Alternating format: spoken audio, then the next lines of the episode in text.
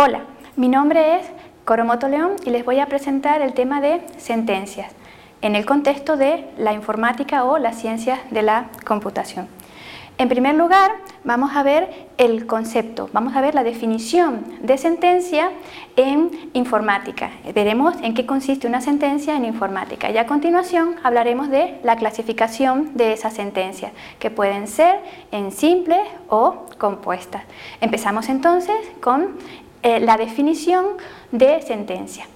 En, informática, un programa es lo que le indica al ordenador qué es lo que queremos que haga. Entonces, un programa va a consistir en el conjunto de tareas que nosotros queremos que ejecute la máquina o computadora. El programa lo tenemos que escribir en un lenguaje de programación de alto nivel y en general esas instrucciones que le tenemos que dar a la máquina son comandos, son órdenes. Por eso los lenguajes de programación de alto nivel que le dan esas órdenes a el ordenador para que las ejecute se denominan lenguajes de programación imperativos. Existen otro tipo de paradigmas de programación, pero nos vamos a centrar en, en el paradigma de programación imperativa. Entonces, un programa va a estar constituido por sentencias. Cada una de las sentencias es el conjunto de instrucciones que nosotros queremos que ejecute nuestro programa. Así pues, en un lenguaje de programación imperativa, lo que vamos a tener es que podemos escribir programas y esos programas van a cambiar el estado de la máquina y la forma que tenemos de decirle a la computadora que cambie de estado es a través de la sentencia. Así pues, vamos a definir entonces una sentencia como el elemento mínimo independiente de un lenguaje de programación imperativa. Una vez que tenemos definida lo que es una sentencia, vamos a ver cómo las vamos a clasificar. La clasificación más general que podemos hacer de las mismas es en aquellas sentencias que son simples y las que son compuestas. Las compuestas van a estar formadas por sentencias simples. Dentro de las sentencias simples vamos a tener las sentencias de asignación, las sentencias de llamada o invocación a subprogramas y finalmente las de retorno de un subprograma. Las sentencias compuestas, dentro de las mismas vamos a tener la primera que es la sentencia de bloque. En la sentencia de bloque vamos a poder agrupar un determinado conjunto de sentencias simples, de la que hemos especificado y enumerado anteriormente. Otro tipo de sentencias compuestas van a ser las condicionales, que nos van a permitir abrir una bifurcación en la ejecución de nuestro programa. Y finalmente, las sentencias iterativas, que lo que nos van a permitir es que nuestro programa ejecute una y otra vez un determinado conjunto de sentencias compuestas. A continuación, lo que vamos a ver es ejemplos en el lenguaje C, C++ de las sentencias simples.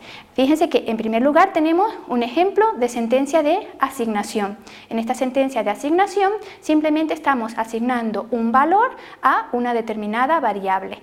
El segundo ejemplo también es una sentencia de asignación, pero en este caso, además de las variables que nos aparecen, tenemos una expresión. Lo que aparece en el lado derecho de la sentencia de asignación es una expresión y en el lado izquierdo lo que tenemos es una variable. Estas dos son ejemplos de sentencias simples denominadas de asignación. A continuación, lo que tenemos es un ejemplo de invocación. Aquí estamos invocando a una función que se llama suma y le estamos dando como parámetros actuales o argumentos las variables a y b la variable A y la variable B.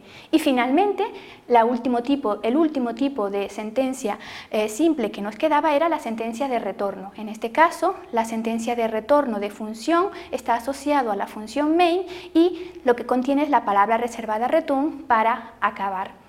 Las sentencias simples entonces son las de asignación, las de invocación y las de retorno de subprograma. En cuanto a las sentencias compuestas, vamos a ver solamente dos ejemplos. En primer lugar, en la sentencia de bloque. En el lenguaje C, C++, lo que tenemos es que un bloque va a estar formado por una llave abrir y va a finalizar con la llave cerrar. Esta sentencia de bloque lo que está haciendo es agrupar dentro otro grupo de sentencias. En este ejemplo, como se trataba de sentencias compuestas, lo que hemos hecho es eh, poner un ejemplo de sentencia condicional. Entonces, esta sentencia condicional lo que nos va a permitir es decidir, según una determinada expresión, si queremos que se ejecute esta sentencia simple o queremos que se ejecute esta. Se abre una bifurcación en la sentencia condicional. Y otra sentencia que hemos puesto dentro del bloque, que a su vez es una sentencia compuesta, es una sentencia iterativa, un bucle while. En este caso también tenemos una condición y lo que va a ocurrir no es lo mismo que en la condición. Esta condición en este caso lo que nos indica es cuántas veces se tiene que repetir el bloque que viene a continuación. Existen otro tipo de sentencias iterativas, pero con esto nos damos una pincelada sobre los distintos tipos de sentencias compuestas que existen.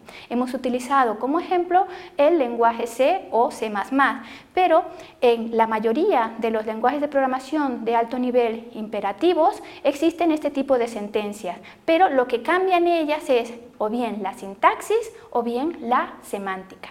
La sintaxis nos indica con qué gramática tenemos que escribir nuestras sentencias, ya sean simples o compuestas. Y la semántica nos va a decir qué significado tienen esas sentencias. Entonces, lo más importante a la hora de hablar de las sentencias en un lenguaje de programación va a ser qué sintaxis y qué semántica tienen. En conclusión, o como resumen, hemos hablado de lo que es una sentencia y la hemos definido como la unidad mínima de información con la que en un lenguaje de programación imperativa podemos crear un programa. Hemos hablado de que esas sentencias se clasifican en simples y compuestas y finalmente hemos dicho que las sentencias van a diferir de un lenguaje de programación de alto nivel a otro en su sintaxis y su semántica. Muchas gracias.